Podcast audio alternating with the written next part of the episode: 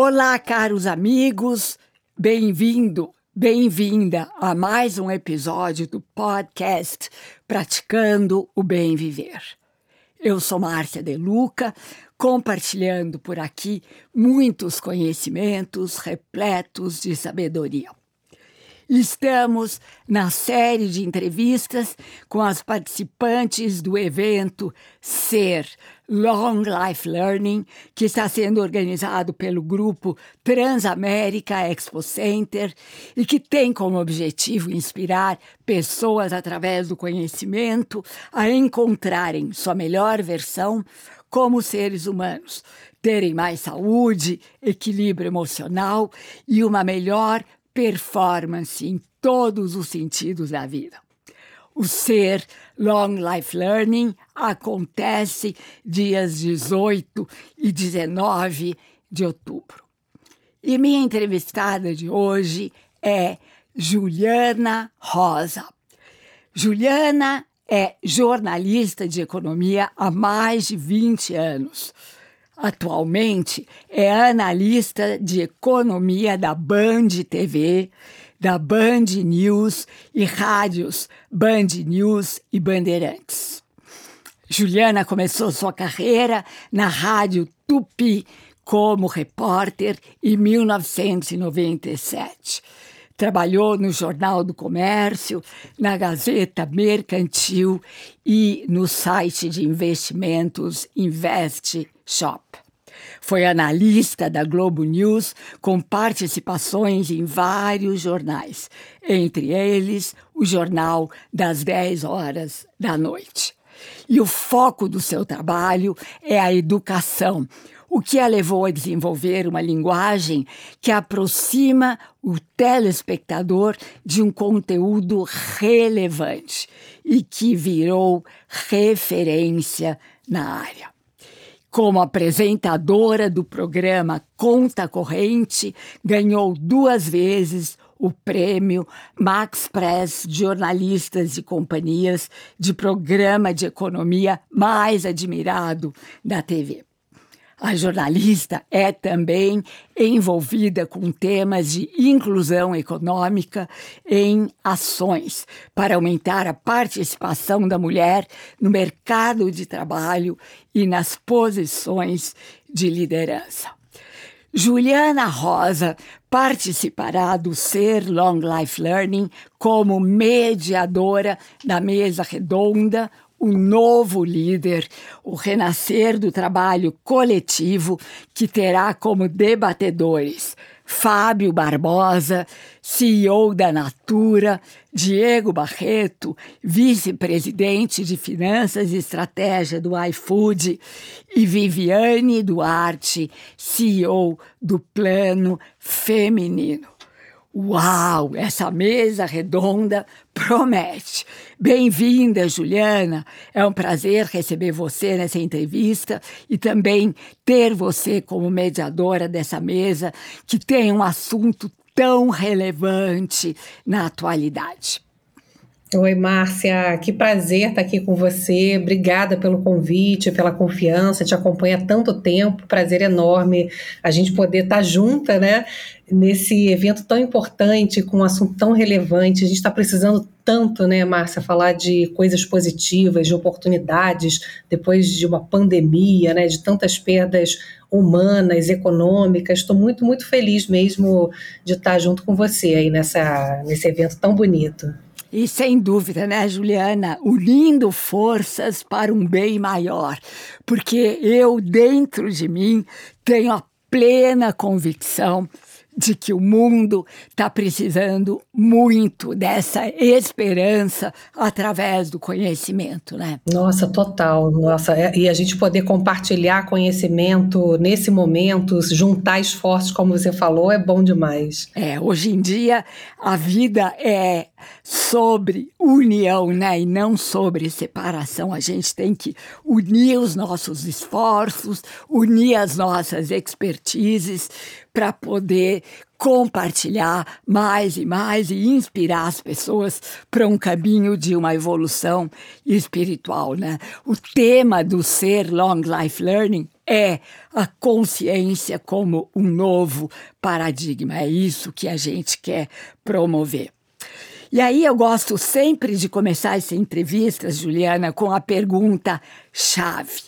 Como você vê o mundo nos dias de hoje? O mundo está confuso, né, Márcia? É, depois de uma pandemia. No mínimo, né, Juliana? No mínimo confuso. no mínimo confuso. Tá tudo de cabeça para baixo, né? A gente viveu uma pandemia, algo inédito aí em 100 anos temos é, muitos traumas, muitas feridas, né, para serem fechadas. Acho que é importante a gente olhar a realidade como ela é como eu estava dizendo, são muitas perdas humanas, perdas econômicas de uma vida, né? muitas empresas fechadas, muito endividamento. Então, essa área que eu cubro, é, com desigualdade grande também, a gente fazer esse caminho de volta é muito doloroso, mas necessário. Né?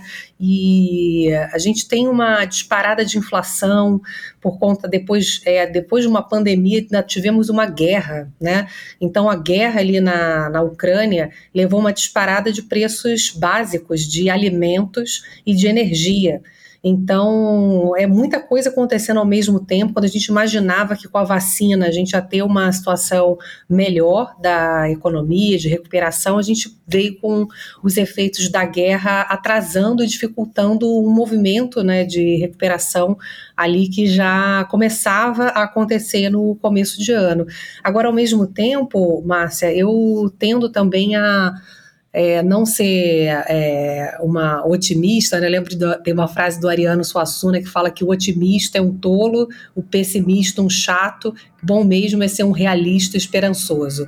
Eu acho essa frase. Boa frase, ótima frase. Pois é, eu acho linda, porque eu acho que tem muito a ver com o sentimento que a gente deve ter nesse momento, que é um realista, ser um, um realista esperançoso, porque ao mesmo tempo, Márcia, o que eu sinto na minha cobertura econômica é o surgimento de uma grande oportunidade de novos valores de é, do como é que a gente quer crescer a partir de agora, né? Com valores que até então não estavam no centro da discussão, que é o evento que você está organizando, que a gente está falando sobre uma nova economia. A gente não quer simplesmente agora voltar a crescer como a gente crescia, a gente quer saber qual o tipo de crescimento que a gente quer a partir de agora, né? Como é que vai ser essa reconstrução? Então tem uma oportunidade muito grande e real que eu já percebo dentro das empresas de maior inclusão, de diversidade, de respeito, de valorizar saberes, talentos, é, é, o tal do ISD, né? Social, ambiental, boa governança.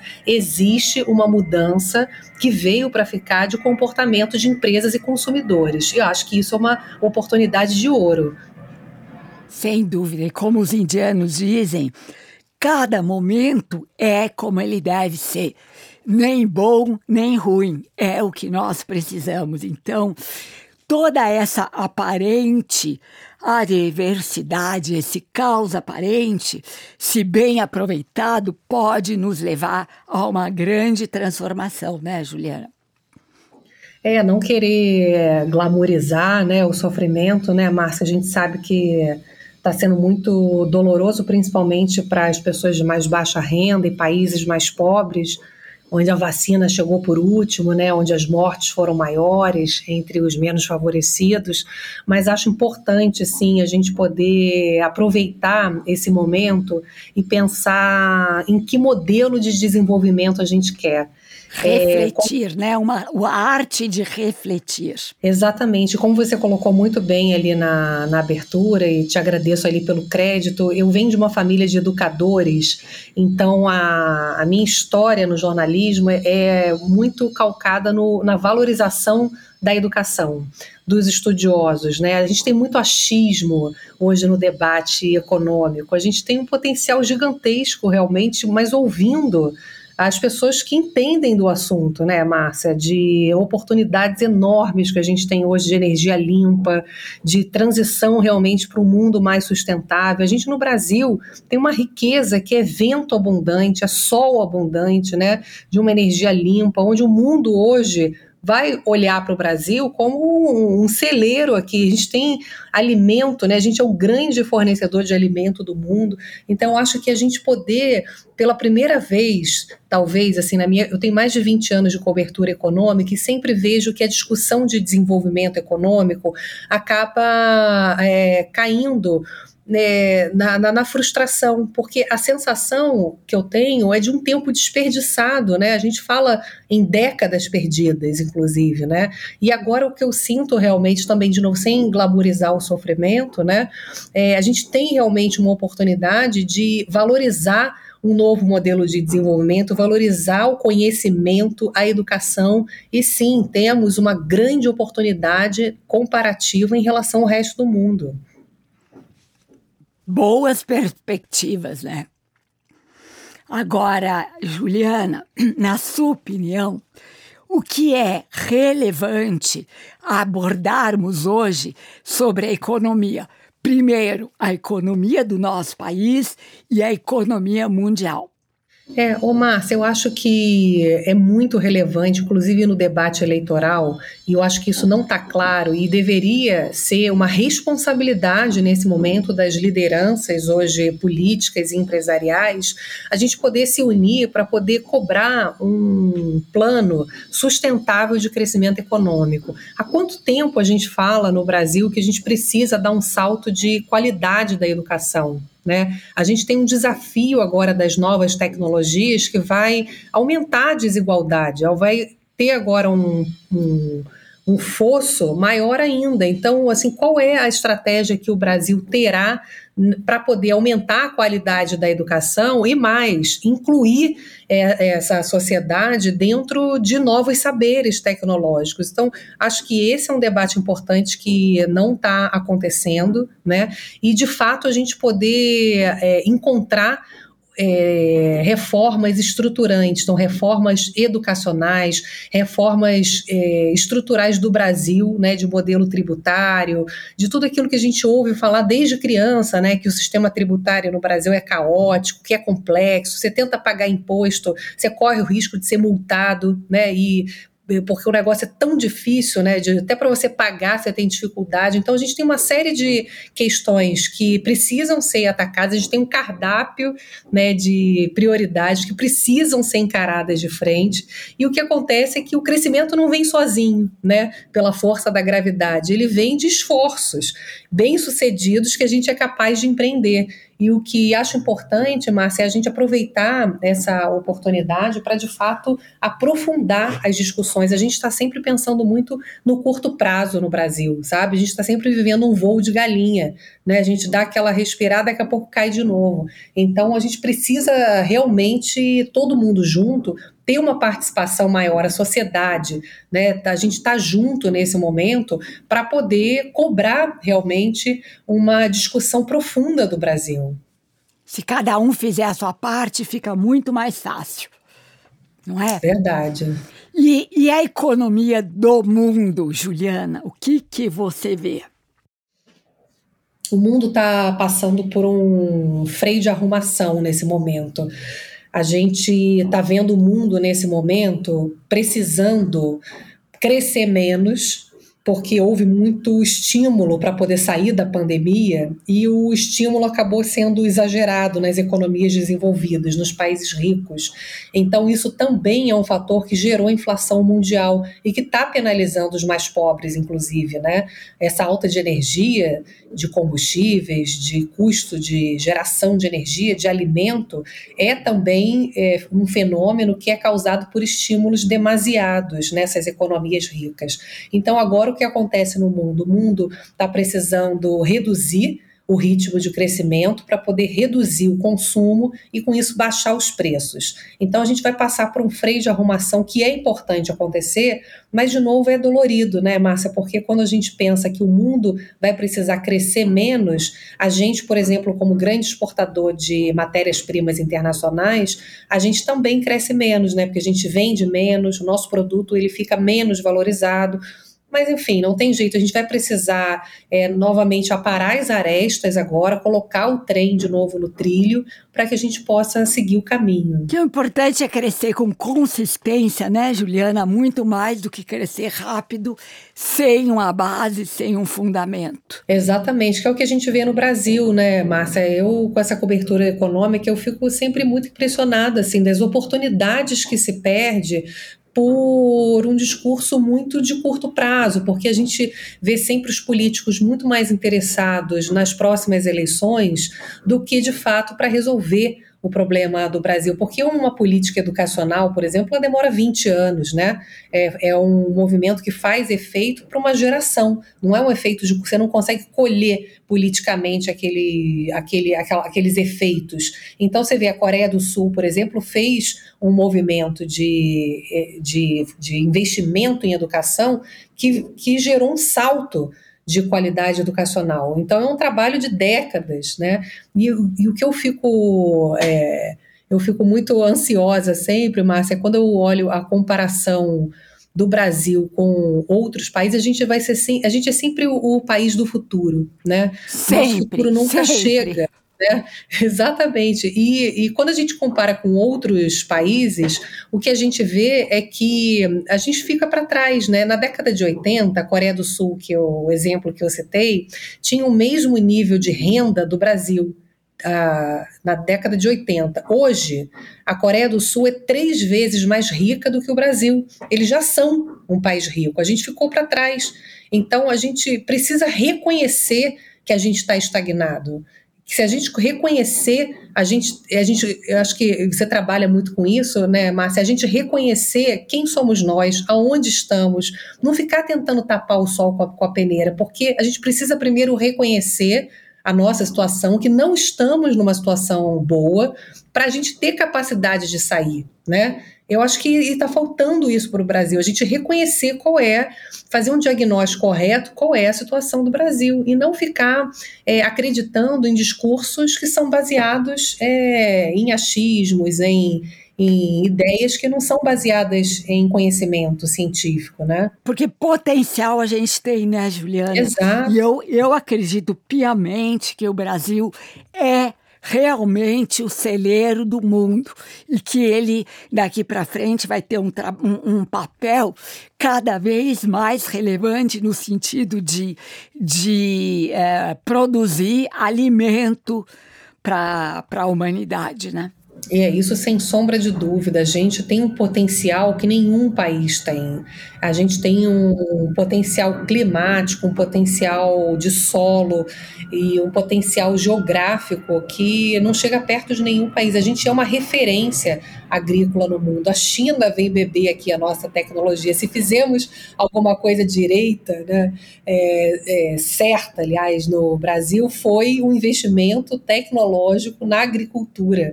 É, a gente tem hoje a ciência jogando a favor também do nosso potencial agrícola. A gente só precisa reproduzir, Márcia, esse potencial que a gente tem agrícola no nosso potencial, imagina, turístico. Eu fico imaginando como é que a gente não consegue ter uma riqueza gigantesca gerada a partir do turismo, né? Um país tão bonito, imagina a Amazônia, aquele potencial econômico, uma riqueza extraordinária que a gente não consegue hoje aproveitar e agora a gente, a gente fala muito em poder é, compensar a geração de carbono. A Amazônia, imagina, Márcia, quem tem aquilo, né? Aquele potencial, aquela riqueza viva ali. Então, eu não tenho dúvida que o Brasil tem um potencial gigantesco de fato, sem ser um sonho de país do futuro, a gente tem uma oportunidade real de futuro. Eu, sinceramente, sinto como uma realista, né, não uma otimista, uma realista esperançosa,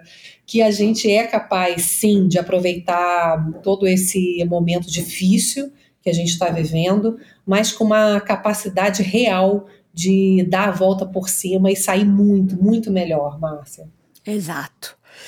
Uh, Juliana, na sua opinião, quais são as características uh, do novo líder? Olha, o novo líder tem um desafio gigantesco nesse momento de reter talentos, é o que eu sinto que as pessoas mudaram, né? E muito, muitas mudanças que vieram para ficar, Márcia. Eu vejo é, que muita gente hoje sai de grandes corporações, né, mesmo muitas vezes tendo um bom salário, para fazer algo que tenha propósito, para fazer algo que faça sentido para ela. Então, esse novo líder precisa mudar a forma de relacionamento com seus colaboradores, né? Seja a, o tipo de conversa que hoje se tem, que é um, um líder que hoje é muito mais um líder inspiracional, né? Alguém que está ali para poder trocar ideias, para inspirar com suas experiências, para poder é, alavancar a carreira daqueles colaboradores de modo a entender que aquelas pessoas precisam ser parte daqueles valores, né, daquele trabalho, daquela corporação, é, aquela liderança massa antiga que agora você vê a, com, a, com, a, saída da pandemia, tem muitas empresas obrigando as pessoas a voltarem a fazer aquele trabalho presencial, 100% presencial, né? As pessoas não vão mais se adaptar a realidade mudou e hoje você precisa muito mais dar uma liberdade para aquele colaborador, aquele trabalhador te entregar o produto final, né? Te entregar da forma como é, vai ser bom para ele fazer. Se ele vai fazer um, de, de, um país né, longe dali da empresa, se vai ser possível fazer de casa aquele dia, é, se vai ser necessário, né, num determinado dia, ir presencialmente, por exemplo. Então, é um trabalho que mudou. Né, as dinâmicas de trabalho, o relacionamento com a empresa, com os valores daquele trabalho que é realizado. Então, o líder que não tiver essa compreensão vai perder seus talentos, Márcia.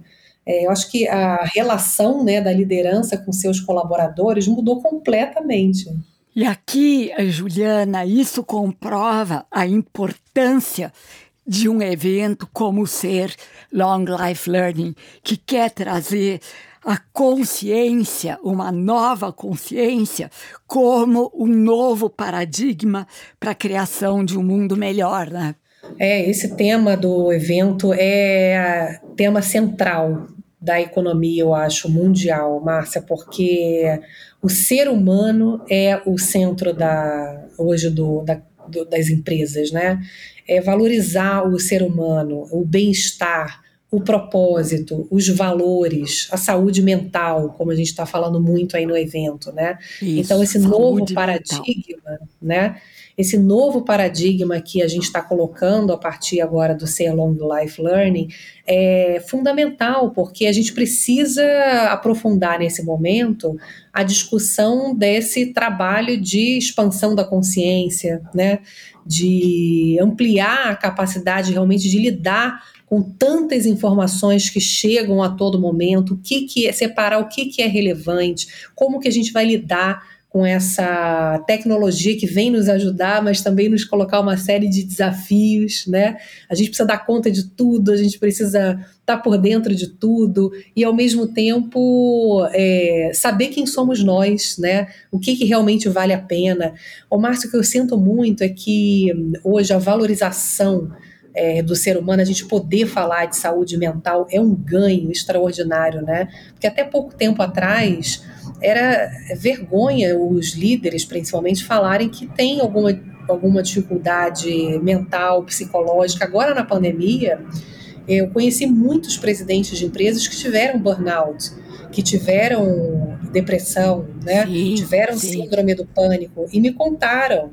Eu achei demais isso. Eu já tive síndrome do pânico e hoje falo abertamente sobre isso porque é uma coisa normal a gente poder compartilhar que em alguns momentos a gente vai passar do ponto, né? A empresa vai cobrar além do que o ser humano é capaz de entregar, isso não é produtivo. Então a gente poder valorizar e também, eu acho que se acolher, né? Valorizar, entender que isso faz parte da vida, é, altos e baixos, né? Não é vergonha, é a vida, né? Outro dia, Márcia, estava ao vivo no Jornal da Band e comecei a tossir, porque eu fiquei gripada essa semana e falei, olha, gente, eu tive uma gripe essa semana, estou me recuperando, eu acho que isso é tão humano, né? Claro, a gente, claro. Isso não é um erro, né? Não é um erro, né, Márcia? Faz parte da vida e tudo bem, antigamente, imagina tossir num jornal de rede aberta, seria, né? Que vergonha, né? E eu realmente saí tranquila com a situação, sabe? Porque eu acho que cada vez mais a gente precisa entender que faz parte da vida, né? A gente fazendo live durante a pandemia, aparece o filho querendo almoçar, né? Chorando. É isso, não tem que esconder, né? A gente está ali, a gente tem nossa família, a gente tem nossos problemas e a empresa precisa entender isso. Eu acho que está começando a entender, é um desafio grande ainda, né?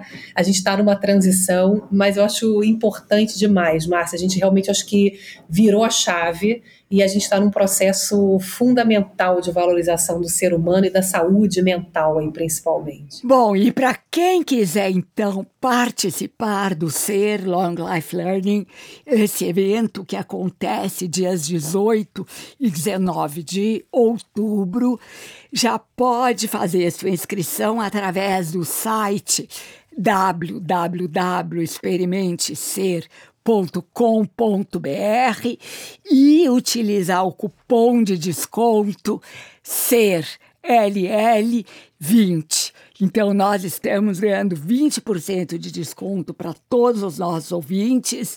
E você, Juliana, pode dar esse desconto também para todos os seus seguidores e para os seus amigos.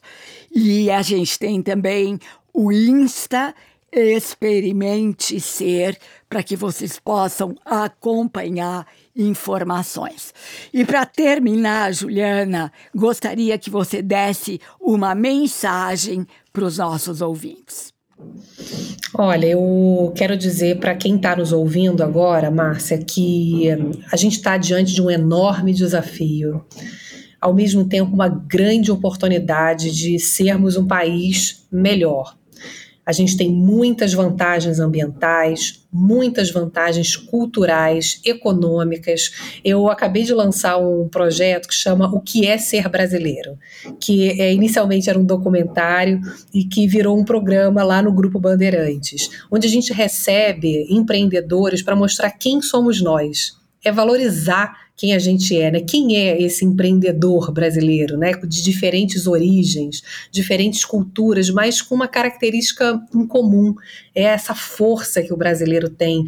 Então, eu acho que apesar da dificuldade que a gente vive hoje, a gente precisa é, lembrar quem somos nós. E o brasileiro tem um espírito coletivo, né? Uma resiliência impressionante. Então, Márcia, a gente pode, pode muito. E eu falando sobre otimista, pessimista pessimista, realista, me lembrei de uma frase que eu uso muito também, que é o pessimista reclama do vento, o otimista espera que ele mude. O realista ajusta as velas. Então vamos junto, Márcia, ajustando as velas e nos fortalecendo, porque eu acredito muito nessa força coletiva. Adorei essas suas duas frases. Aliás, eu queria te pedir para me passar por WhatsApp, tá? Combinado. Que eu vou eu vou replicar e compartilhar, porque coisa boa a gente tem que compartilhar. Também acho. Juliana, deu aqui o nosso tempo. Eu queria agradecer imensamente a sua participação, tanto no podcast quanto no Ser Long Life Learning. Eu sei que a sua participação vai fazer a diferença para trazer brilho para a sua mesa redonda, o novo líder. Gratidão.